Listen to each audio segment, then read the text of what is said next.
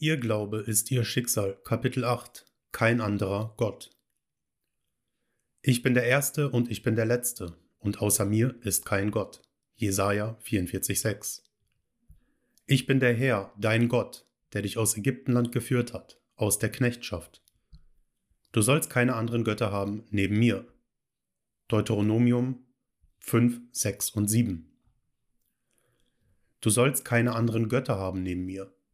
Solange der Mensch den Glauben an einen Gott außerhalb seiner selbst unterhält, beraubt er sich selbst seiner wahren Identität. Jeder Glaube an Mächte außerhalb seiner selbst, ob gut oder böse, wird Form annehmen, im geschnitzten Bild des Vergötterten. Der Glaube an das Potenzial von Tabletten zu heilen, Nahrung zu stärken, Geld zu sichern, sind jene Geldwechsler, welche entmächtigt werden müssen, sodass die ersehnten Qualitäten dann unfehlbar manifestiert werden können. Dieses Verständnis vertreibt die Geldwechsler des Tempels. Ihr seid der Tempel des lebenden Gottes. Und welche Vereinbarung hat der Tempel Gottes mit Götzen? Denn ihr seid der Tempel des lebenden Gottes. Wie Gott sagte, ich werde in ihnen verweilen und in ihnen wandeln. Und ich werde ihr Gott sein und sie meine Leute.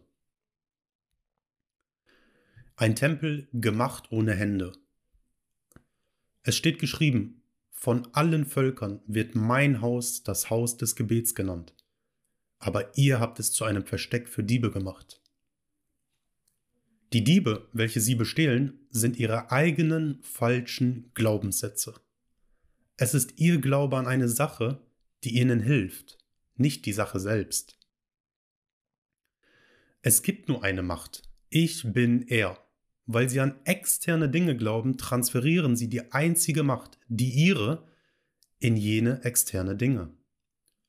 Verstehen Sie, dass Sie selbst die Macht sind, welche Sie versehentlich äußeren Umständen zugesprochen haben.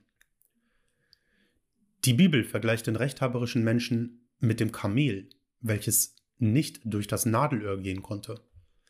Das Nadelöhr war ein kleines Tor in der Mauer von Jerusalem, das so eng war, dass ein Kamel nicht hätte durchgehen können, außer es trenne sich vom Rudel. Der reiche Mann, derjenige, der mit falschen menschlichen Vorstellungen belastet ist, kann das Königreich des Himmels nicht betreten, solange er sich nicht seiner Lasten befreit. Genauso wie das Kamel das enge Tor nicht passieren kann. Der Mensch fühlt sich so sicher in seinen menschengemachten Gesetzen, Meinungen und Überzeugungen, so dass er ihnen eine Autorität zuspricht, die sie gar nicht besitzen. Er bleibt völlig ahnungslos darüber, dass alle äußerlichen Erscheinungen lediglich ausgedrückte Bewusstseinszustände sind. Wenn er realisieren würde, dass ein Zustand wie Gesundheit, Wohlstand sich als angenommener Bewusstseinszustand durch sich selbst in der Welt verwirklichen würde, ohne die Hilfe anderer oder sonstiger Hilfsmittel, sondern durch die einzig wahre Hilfe, dem Bewusstsein. Der Herr ist in diesem heiligen Tempel. Bewusstsein verweilt dort, worüber es sich zu sein bewusst ist. Ich bin der Herr und Mensch, sein Tempel. Wissend, dass Bewusstsein sich selbst verdinglicht, muss der Mensch allen Menschen vergeben für das, was sie sind. Er muss verstehen, dass jeder das ausdrückt, und zwar ohne die Hilfe anderer, worüber er sich zu sein bewusst ist. Petrus, der erleuchtete oder disziplinierte Mensch, wusste, dass eine Veränderung des Bewusstseins eine Veränderung der Welt bedeutete.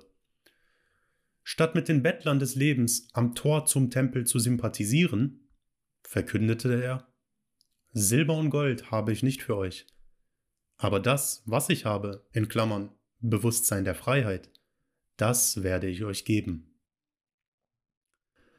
Erwecke das Geschenk in dir. Hören Sie auf zu betteln und beanspruchen Sie, das zu sein, wozu Sie sich entscheiden, es zu sein. Tun Sie dies und auch Sie werden von einer verkrüppelten in eine Welt der Freiheit übergehen, lobsingend den Herrn, Ich bin. Viel größer ist der, der in dir ist, als der, der in der Welt ist. Das ist der Schrei für jeden, der erkennt, dass sein Bewusstsein Gott ist. Ihr Erkennen dieses Faktes wird automatisch zu einer Säuberung des Tempels, ihrem Bewusstsein führen, eine Säuberung der Diebe und Räuber.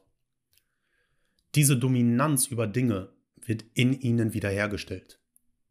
Jene Dominanz, welche sie in dem Moment verloren haben, als sie die Aufforderung vergaßen, du sollst keine anderen Götter haben neben mir.